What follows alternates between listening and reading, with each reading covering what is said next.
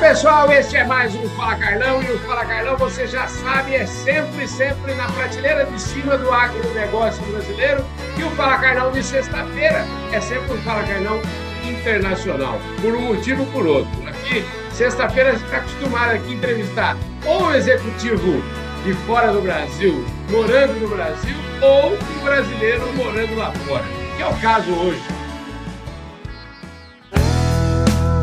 Podcast Fala Carlão. Estou falando aqui do meu amigo Adriana Muick, todos vocês que acompanham o meu programa, se der aí um, uma pesquisa, fizer uma pesquisa rápida, vai encontrar vários programas com esse cara aqui. É sempre uma honra muito grande receber a inteligência do Adriano Moen aqui. É um privilégio para vocês compartilhar dessa inteligência. O homem é estrategista de negócio, o homem é professor, o homem é empreendedor. Esse cara pensa numa inteligência fora do comum, é professor. Querido, eu, eu agradeço muito sua presença aqui. Você é conselheiro de empresas. Enfim, o cara é top de linha. É prateleira, mais prateleira de cima impossível. Adriano morando em Vancouver, e, portanto, ele tá, ainda tem muito serviço para ele fazer. Eu já daqui a pouco já acaba o meu expediente, mas é, ele está no meio da tarde lá. Adriano, obrigado pela sua presença aqui neste Fala Carlão, viu, querido? Eu que te agradeço, Carlão. É sempre uma felicidade enorme te encontrar pela nossa amizade e também pelo respeito que eu tenho pelo seu trabalho, que é sempre espetacular. Você sabe que você pode contar comigo qualquer hora. Pois é, qualquer hora mesmo. Ô, Adriano, deixa eu te falar. Você é um cara que eu reputo, já, já, já, já dei uma parte aí do seu currículo, mas eu imagino que tomar a decisão de sair do país e ainda continuar com todos os negócios aqui, trabalhar de fora do país, mas de repente eh, proporcionar para sua família um ambiente diferente, para os seus filhos, um ambiente eh, de educação talvez eh, um pouco melhor do que aqui, eu queria saber como é que foi tomar essa decisão em primeiro lugar. Perfeito, perfeito. É, Carlão, eu quero voltar aí idos 2013, mais ou menos. Era, era, era uma época que, no meu entendimento, as coisas não estavam indo tão bem no Brasil. Uhum. Tinha um excesso de corrupção. É, eu morava em São Paulo, um problema de criminalidade acentuada. E, e, e, eu vendo tudo aquilo acontecendo, né? Uhum. E, e, eu tentava pensar o que, que eu poderia fazer diferente para a família, pelo menos por algum tempo. E, eu sempre trabalhei muito fora do Brasil. Então, você sabe dessa história. Eu viajava muito tempo para fora. E, quando eu ficava fora, é, começou a aparecer na minha cabeça: por que, que eles não estão aqui? E eu vou para o Brasil, faça o movimento contrário, para dar uma oxigenada, para abrir novas oportunidades e, e etc. Então, foi assim que tudo começou. Mas eu nunca fui declaradamente para a família e falei, vamos mudar para sempre. Não existiu isso. É, o que eu fiz foi o seguinte: eu comecei a levá-los em alguns lugares que eu achava interessantes de férias. Passava uma semana no lugar, uma semana no outro, tivemos no Vale do Silício, tivemos em vários lugares. Uhum. Até que quando eu vi os olhos deles brilharem, isso foi em Vancouver, 2014. E aí, naquela hora, é, eu lembro que no voo eu perguntei no avião para eles, assim, voltando para o Brasil, e aí, o que vocês acharam? Vocês gostariam de passar um tempo lá? E todos eles, minha esposa e os dois meninos, puxa, queremos, é maravilhoso, não sei o quê. Então está resolvido. Quando a gente pousar no Brasil, vou comprar uma passagem, eu volto lá para arrumar uma casa, escola e vamos tentar isso. E foi assim. É, eu coloquei uma meta de que a gente rediscutia a nossa estadia aqui no Canadá a cada seis meses. Uhum. Então, a cada seis meses, rolava um bate-papo no jantar. Queremos ficar mais um pouco, queremos voltar e etc. É, minha esposa sempre positiva, o filho mais velho sempre queria ficar, o filho mais novo sempre queria voltar. Até que depois de um tempo, ninguém mais queria voltar, porque eles começaram a encontrar uma certa identidade, começaram a, a ser felizes, a se relacionar com pessoas diferentes. e, e, e aí a coisa se estabilizou. Mas foi exatamente assim. Ô, ô, Adriano, deixa eu te falar, já faz tempo então que essa conversa nem existe mais no jantar, né? É, não, ela não tem mais existido, até porque é, é, o, o, filho mais velho já não mora mais aqui em casa. É, você conheceu ele, o Pedro? Uhum. Ele, fa, ele faz engenharia física e medicina e ele mora num apartamento na universidade. O filho mais novo, que agora está se encaminhando na high school para administração e talvez direito, mas ele é um grande jogador de futebol aqui. Ele, isso é o que ele mais gosta, jogava no Brasil e joga aqui. Então, também está com a vida dele encaminhada em função disso tudo. É, então, hoje, é, é, é, a discussão às vezes acontece entre eu e minha esposa. Uhum. Como é que nós podemos dividir melhor nosso tempo agora com o Brasil? Em função dos pais, é, em função dos relacionamentos todos que nós temos aí. Mas entendendo que seriam duas casas. Aliás, eu mantenho a minha casa, você já teve lá mais de uma vez, aí em Boituva. Sim, é, então, eu, eu, tenho meu recanto brasileiro aí. Eu tenho meu escritório no Brasil também. Que é aqui pertinho de Porangaba, inclusive, né? É, é 45 quilômetros aqui, exatamente do lugar que eu estou sentado aqui. É, é, é. Você, na próxima vez, tem que. A gente tem que combinar um churrasco aqui, viu? Ou em Boituva ou em Porangaba, viu? Não, dessa vez vai ser em Boituva, porque o último você fez um churrasco maravilhoso para mim na sua casa, você e Vera. Pois é, mas você tem que. Ó, sozinho também não vou admitir, não, mas você tem que vir com a patroa. Viu? Aliás, você falou o nome do mais velho, você precisa falar o nome do mais novo e o nome da patroa também aqui, patroa que não perde nenhum Fala Carlão, para saber com quem que a gente está é falando. É isso aí. O meu filho mais velho é o Pedro Henrique, meu filho mais novo é o José Eduardo é, e minha esposa é Mariana. O Pedro tá, faz, vai fazer 20 anos agora, o, o Zeca fez 16 agora. Rapaz, a turminha cresce. Hein? Cresce, é incrível, é incrível, é assustador. Adriano, vem cá. E aí, os filhos já estão todos encaminhados, né? Você está falando aí, 16 anos, daqui a pouco também já está na universidade. Vem cá, como é que como é que é essa experiência de ir de lá e cá? Como você falou, eu já saía do Brasil, agora eu estou é, inverti esse caminho. Mudou alguma é. coisa? O que, que mudou? Então, é incrível. Em, em, em termos de, de, de, volume de viagens, até a data da pandemia, é, foi um pouco insano, né? porque eu fazia o caminho inverso. Mas é uma coisa diferente. Quando você sai do Brasil e volta para casa, você volta para aquele seu mundo, onde nós somos acostumados, onde uhum. você tem sua rede de proteção, a, a, enfim, onde você está dentro da sua zona de conforto. É, é, quando você sai, é, da maneira como eu fiz, né, o desafio é tremendo, porque você chega, hum, de certa maneira, com um baixo grau de estrutura e você tem que passar a conviver e a entender uma nova dinâmica.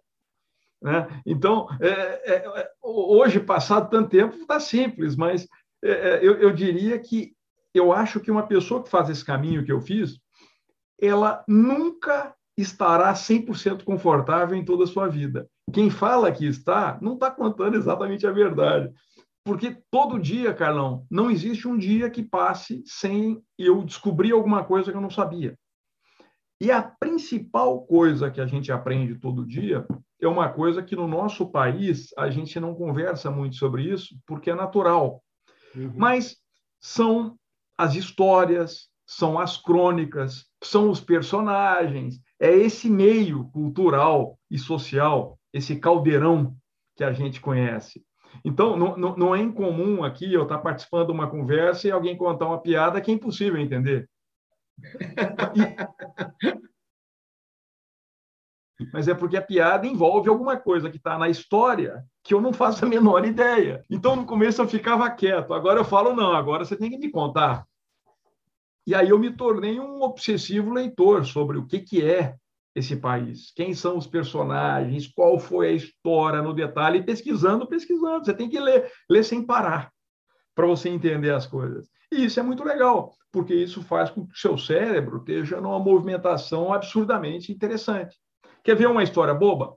Eu descobri que existe um, um, um comediante, cujo nome não estou lembrando aqui agora, mas que todo canadense adora escutar esse comediante no carro quando eles vão fazer viagem, ele faz um storytelling, vai contando uma história e essa história tem uma, um, uma via de humor. Por isso que eu não entendi a maior parte das piadas. Baixei no meu Spotify agora, eu saí de carro, eu estou escutando ele, e, e, é muito divertido. Mas são histórias daqui. Né? Então, acho que essa é uma beleza e uma transformação pela qual a gente teve que passar. Olha, eu, eu tive aí um tempo, né? A gente até. É, Você esteve aqui em casa. Nos, nós nos encontramos duas vezes aí na sua casa. E, assim, Vancouver é uma cidade lindíssima, né? É. Então, eu queria que você falasse um pouquinho sobre como é que é o dia a dia, assim, hoje você já está plenamente, como é que chama, adaptado. Eu vejo que de vez em quando, de vez em quando não, você sempre faz suas corridas aí. Como é que isso, como é que é viver num país onde meu avô falava assim que aqui no Brasil a gente pode beber pinga para caramba e dormir na calçada, porque não vai acontecer nada comigo, o clima vai ser fresquinho, eu vou acordar no outro dia e vou embora. Como é que é viver num país onde, se a gente fizer isso, provavelmente você não acorda no outro dia, né? Você, é. como é que é essa, essa mudança é, em relação a esse o nosso mundo tropical e esse lugar aí tão, tão lindo, mas, vamos dizer, climas muito bem estabelecidos? Hein, Carlão? De fato, é, é, essa questão climática é, foi uma das coisas mais importantes que a gente precisa aprender. Não uhum. só pelo clima, óbvio, mas porque esse país ele é regido pelos ciclos da natureza. Tudo acontece em função das quatro estações. Desde o esporte que você pratica, até a comida que você come, é, é, até o preparo da sua casa e a manutenção que você tem que fazer, é, é, chegando ao detalhe de que o mix que é vendido nas lojas, seja loja de roupa, seja loja do que for, ele é extremamente sazonal. Por exemplo, no primeiro ano eu achei que eu ia comprar gelo para é, sal, sal para é, protetor para neve, para derreter a neve, eu ia comprar próximo de, de dezembro. E, e, quando eu fui ver, eu descobri que eles já tinham comprado tudo em outubro. E eu não tinha para comprar, acabou. Então, tem determinados detalhes. Outra coisa, quer ver uma coisa interessante? Se, se você precisa preparar a sua casa é, é, quando começa o outono, porque caem muitas folhas, as folhas entopem todas as calhas, e aqui no Canadá vai chover dois meses sem parar nenhum dia. Então, isso gera um digno problema, que se você não cuidar. Então, tem toda essa dinâmica. Mas, rapidinho, é, é, o primeiro ano eu errei tudo, o segundo ano eu tentei acertar, acho que devo ter acertado metade, mas no terceiro ano aprendemos, aí funciona, super natural. O sistema meio que te conduz assim. É, é... O sistema aí funciona, já que você falou de funciona, vamos pensar como é que o Brasil pode ser amanhã, se é que a gente vai ser algum dia, né? Então, já para a gente começar aqui falar um pouquinho mais de, de. Eu queria. Eh, curiosidade, por exemplo, o sistema de saúde. Como é que funciona o sistema de saúde? Se você ficar doente, você tem que ir no hospital particular e pagar, você tem um sistema. Como é que funciona aí? Perfeito, perfeito. É, é, é, essa, essa é uma história interessante, tá? É, o sistema de saúde, na minha opinião, aqui é impecável, mas eu encontro quem conteste, principalmente dois grupos de pessoas. É, o canadense, que sempre tem uma exigência alta, e, e, e ele reclama comparado do que talvez tenha sido algum momento do passado. Uhum. Se, sempre tem isso. Mas também o, os brasileiros se queixam um pouquinho porque nós somos acostumados com um sistema que é 100% privado no Brasil e que você entra lá no hospital na hora que você quer e você vai ter as coisas eletivamente do jeito que você quer. Mas por que, que eu gosto? Porque, para mim, medicina ela tem que ser preventiva e ela tem que ser é, focada é, em, no, no, no, seu pacote integral. Né? E ela não pode ser uma coisa comercial. Essa é a minha visão. Então, aqui o sistema é totalmente público, 100% público é, você tem o seu médico, que é o médico de família. Essa é a pessoa que vai te dar o atendimento primário para praticamente tudo que vai acontecer. Esse é o primeiro ponto de contato. É, esse médico de família, quando ele identifica que o assunto vai além do que ele pode fazer, ele vai fazer uma coisa que é o encaminhamento para um especialista. E aí você vai para o especialista, que pode ser um cardiologista, que pode ser um dermatologista, ou qualquer coisa que você queira. Quando você entra no especialista, aí significa que você vai tratar assim com a elite em termos de medicina. Né? Então, funciona super bem. É, ele trabalha de segunda a sexta, seu médico, óbvio, no horário dele. Então, qualquer coisa que acontecer fora do horário dele, você não tem o celular dele para ligar, não, não existe isso, nem o WhatsApp para mandar. Uhum. Você tem alguns caminhos. Você tem um telefone aqui que é 811, que você liga, e uma enfermeira cadastrada do governo vai te atender. Então, por exemplo, a minha esposa pegou uma gripe terrível agora. E ela começou a ter dificuldade para respirar. Ela ligou para a enfermeira. E a enfermeira fez um acesso, uma avaliação dela em 10 minutos. E no final falou: Olha, meu sistema está dizendo que você tem que procurar um atendimento em até uma hora porque você está tendo dificuldade respiratória, isso, isso e isso. Vou te dar as alternativas para você resolver seu problema agora. Você tem um carro para ir ou eu mando uma ambulância para você? Ponto. E aí ela vai e teve um atendimento excepcional e resolveu lá. Isso já conecta com o prontuário, e aí o médico na segunda ligou, hoje ligou, e já marcou para ele até lá pessoalmente. Então, o sistema funciona exatamente dessa maneira é, você tem que encontrar um bom médico de família. Agora, esse médico de família que você está falando, é, ele sempre será o mesmo médico? Ou seja, sempre que você tiver um problema, você vai ser atendido por esse cidadão? Ex exatamente. Ele, é, ele é o seu médico. Normalmente, o médico de família ele atende numa clínica com alguns outros. No uhum. meu caso, são seis médicos. Como eles atendem na mesma clínica, numa impossibilidade de falar com o meu médico, eu posso pedir para ser atendido pelo outro. Entendi. Entendi. Mas tudo vai voltar para ele. Ele é o responsável por mim do ponto de vista de saúde. Você tem uma figura diferente aqui no mercado, aqui chama-se walk-in. Walk-in significa que tem algumas clínicas para pessoas que não têm médico de família ou o médico de família não está podendo atender naquela determinada ocasião, e você pode ir lá e você vai ser atendido também. Continua sem pagar nada. Você apresenta o seu documento daqui do, do tipo a sua carteira do, da, da província, do estado, e o atendimento é integral. Do ponto de vista de saúde, eu fiz uma cirurgia aqui, meu filho fez uma outra cirurgia. Nossa, sempre me sinto muito, muito, muito bem atendido. Agora, você é um cara acima da média. Aliás, muito acima da média. E eu queria saber, e isso eu estou falando do ponto de vista de é, falar a língua. O, do, o seu domínio da, da língua te ajuda nisso? Não, tem, tem dois ângulos nisso, Carlão. No começo, eu ficava muito inseguro por falar.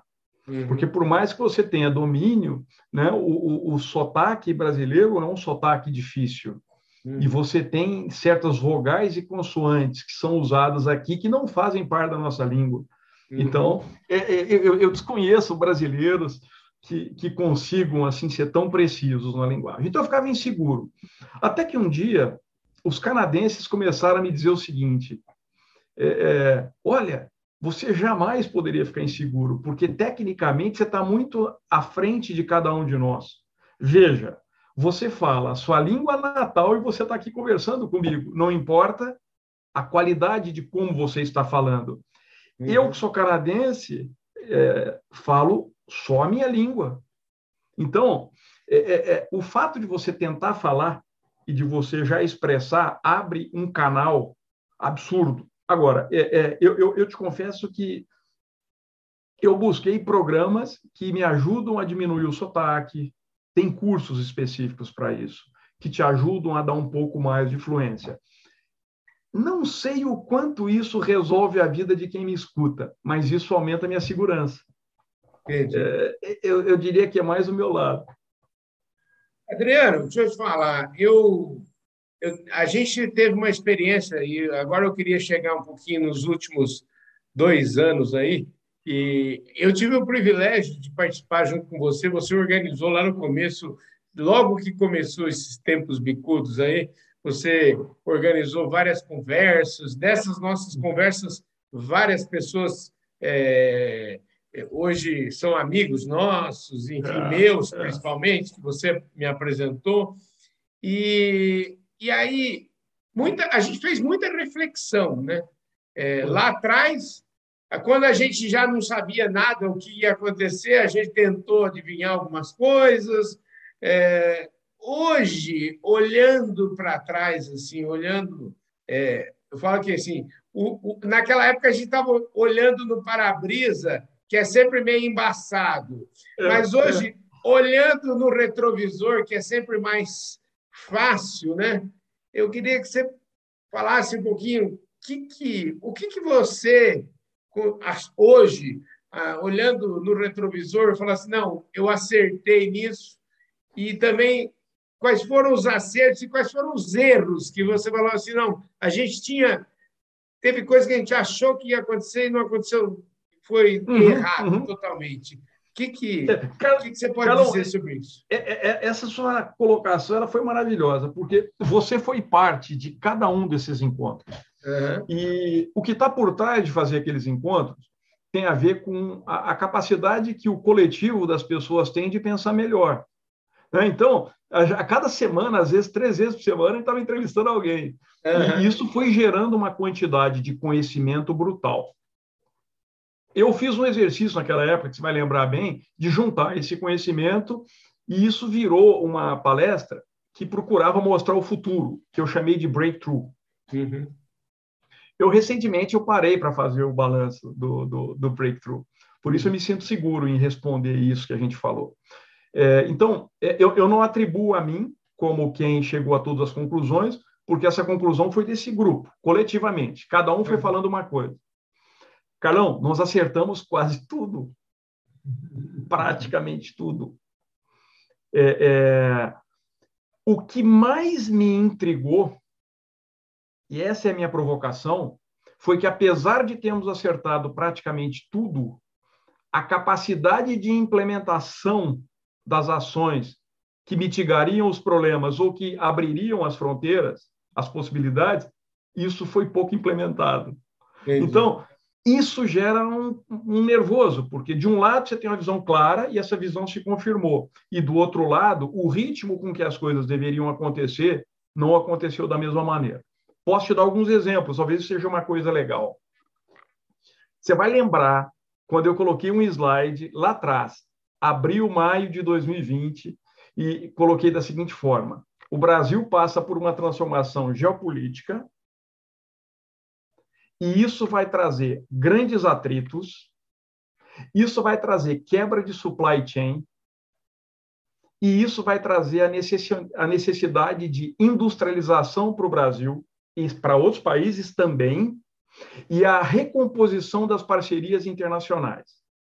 Aí eu coloquei como exemplo, o Brasil nessa data deveria se associar ao Canadá, eu nunca entendi por que, que não é mais íntima a relação, indo num ponto em particular, que eu falei naquela época, porque o Canadá é o maior produtor de fertilizante do mundo.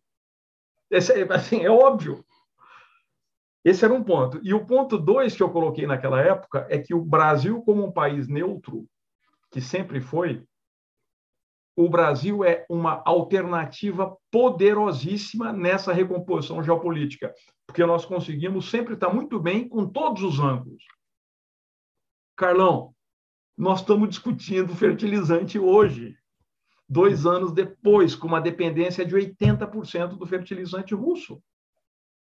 Não importa o que está acontecendo, o que importa é que a, a questão geopolítica trouxe uma fragilidade, a gente não se preparou. Vai tá faltando navio, continua faltando navio, continua faltando container. Nós continuamos tendo atraso na indústria farmacêutica, de insumos, na indústria de químicos. E a nossa industrialização não caminhou. É, a gente falava muito em planejamento, porque aí é meu lado de estratégia. Você sabe o quanto eu sou apaixonado por isso. Eu acho que quem tem uma visão tem que transformar essa visão no mapa estratégico e tem que ir lá implementar. Os problemas que nós estamos discutindo hoje no Brasil são, de certa maneira, mais ou menos os problemas previstos lá. Aumento da inflação, tudo isso aconteceu. Só que nós tomamos poucas medidas para reverter isso. Por quê? Porque é, é, é, muito natural ao ser humano, ele tem uma luz, um insight, assim, pisca um brilho, ele fala, achei o caminho. Só que no dia seguinte ele é atropelado pela rotina, ele é atropelado pela urgência, E junto com a urgência vem contas a pagar, vem o desespero e você rapidamente é atropelado pela própria máquina. E aí esse momento em que você teve o insight se distancia da execução. Então, para mim, assim, o grande aprendizado que eu vi nesses dois anos, nós como brasileiros, nós temos uma tendência de sentir muito, analisar pouco, planejar praticamente zero e partir para execução. E toda vez que você faz isso, você tem uma carga de perda de produtividade gigantesca e você não tem um caminho estratégico. Então você vai tentando. E isso gasta mais tempo, mais recurso, e isso também é mais errático. É, eu sinto necessidade é, de a gente ter um pouco mais de diretrizes nas organizações, mas também diretrizes na carreira das pessoas. Né? É, como que as pessoas se preparam para essa jornada. Então, assim, num grande balanço, foi isso que eu vi. Agora, deixa eu assim, provocar você um pouquinho. Eu queria saber se isso é uma é coisa só de nós brasileiros ou a impressão que dá é que o mundo inteiro está mais ou menos na mesma página em relação a isso? Ou que exemplo que você daria de um país ou, sei lá, uma família, pelo menos, alguém que enfrentou direito essa situação e que chegou perto, vamos dizer assim, daquilo que você preconizava lá no começo? Sim, sim. É, o, o, o sempre você encontrar é, é, grandes grupos é mais difícil, você acaba olhando mais individualizadamente. Uhum. É, eu, quero, eu quero começar é, aí pelo Brasil. É, aí no Brasil, Carlão, é, eu vi organizações com quem eu trabalho de perto, seja como conselheiro ou em alguma outra função, uhum. como eu tenho esse lado de perseguir esse caminho, nós conseguimos implementar muita coisa. E, e, e, essas organizações mudaram de patamar. Eu posso começar falando de uma delas que da qual eu sou fundador, que é a DeepSeed, que você conhece. Nós seguimos exatamente a cartilha do que nós discutimos no New Directions, e o saldo foi que há dois meses atrás eh, nós abrimos um escritório em Houston e nós estamos expatriando gente do Brasil para Houston. Brasil vai ficar com pesquisa e desenvolvimento em engenharia de petróleo toda a parte comercial, marketing, engenharia aplicada vai ficar lá.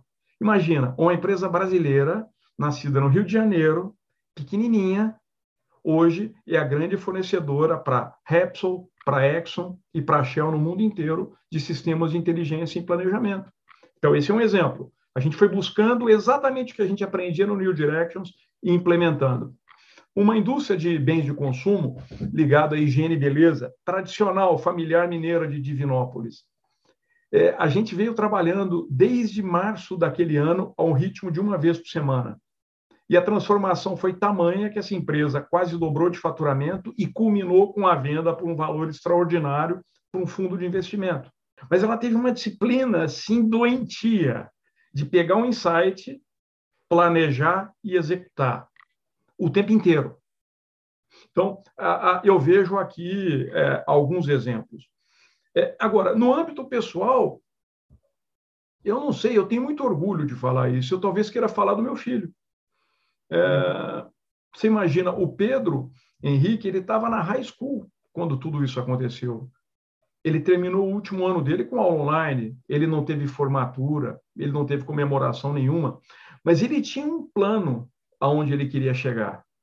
E através desse plano, ele conseguiu entrar em, na faculdade de engenharia física com medicina, cursar isso, encontrar trabalho, trabalhou o tempo inteiro, remoto, etc., e está galgando os seus passos. Mas é, é, é, tem um pouco do que eu procurei ensinar, que é exatamente essa história. Se você tem uma ideia, coloca no papel.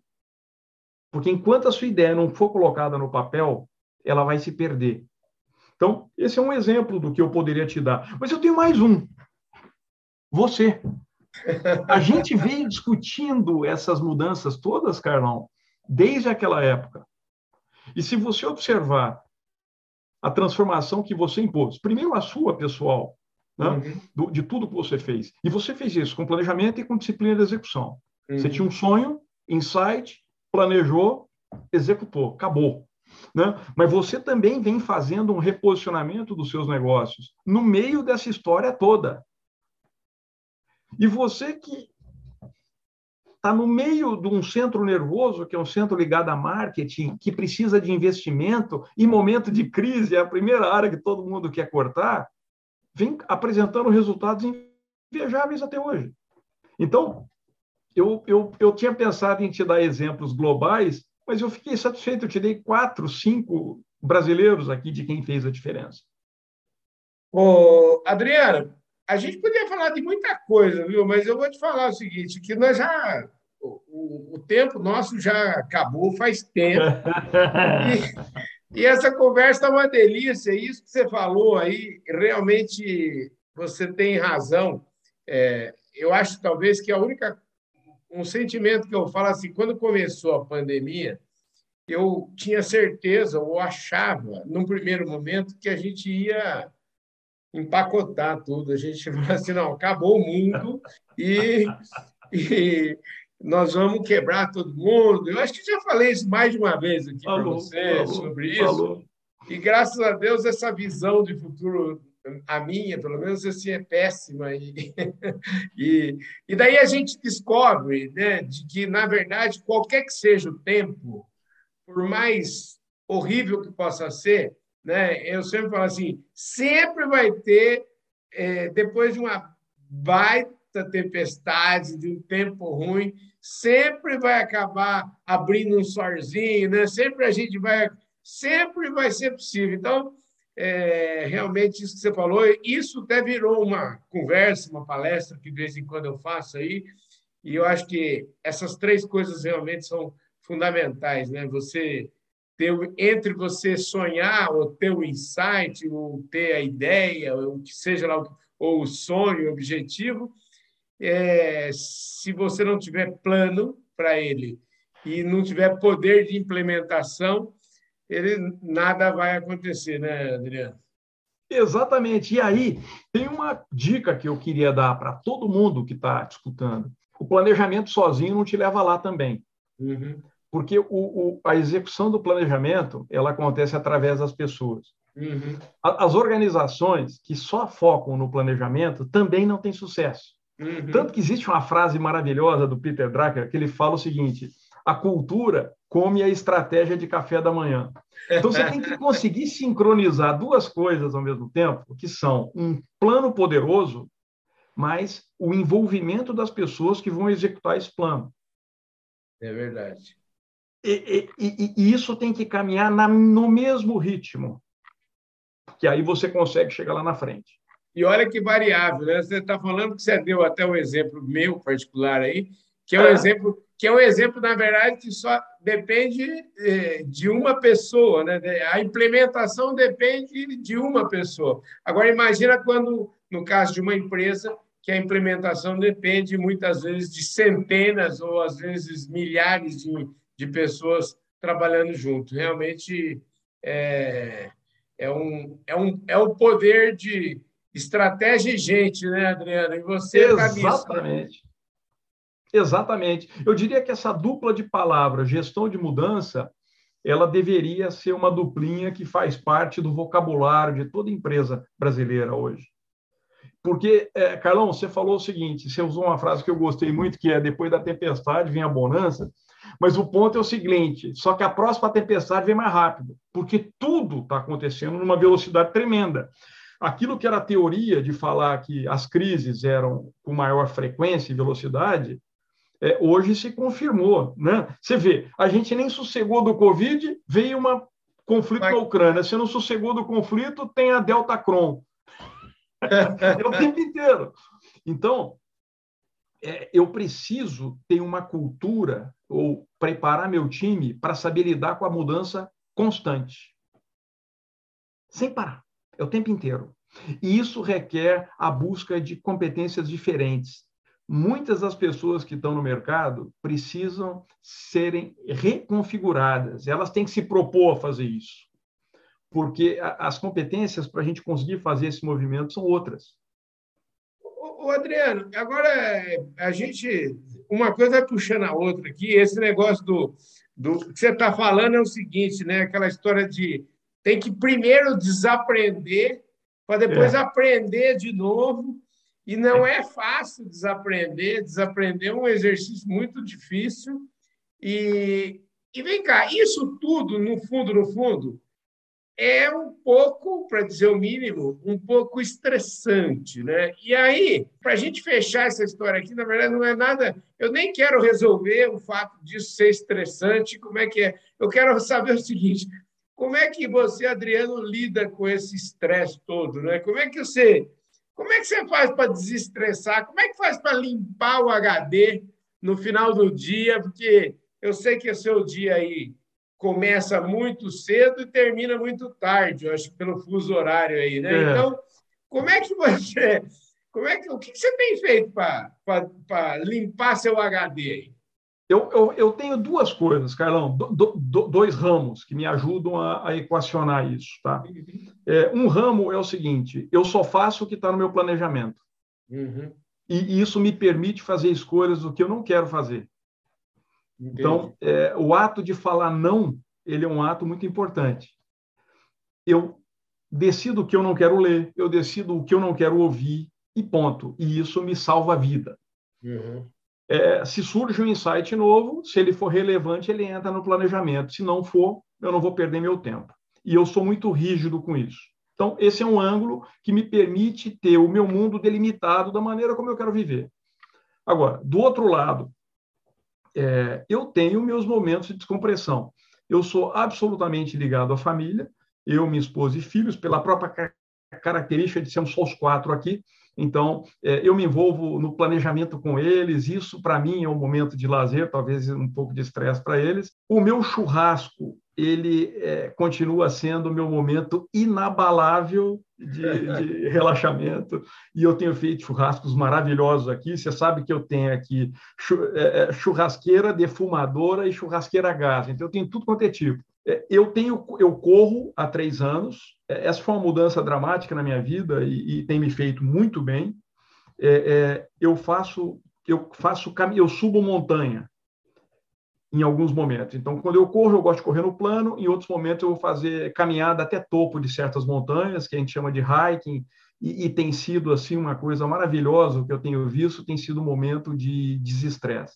Mas, por fim, você vai rir, é, eu ganhei um desses óculos de realidade virtual por causa do metaverso, e dentro desses óculos tem coisas que são excepcionais.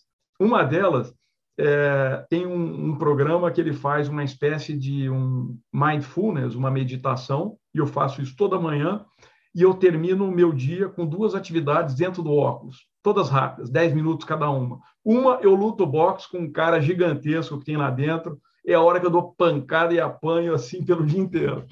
E a segunda coisa que eu faço, eu sou um, eu amo aviação o, eu, tenho, eu tenho pilotado avião na simulação em realidade virtual. Isso me leva para outro mundo. E aí, quando eu, tô, quando eu faço isso, eu sei que meu dia terminou e aí eu vou me dedicar à família. Então, essa tem sido minha mágica nesse minuto.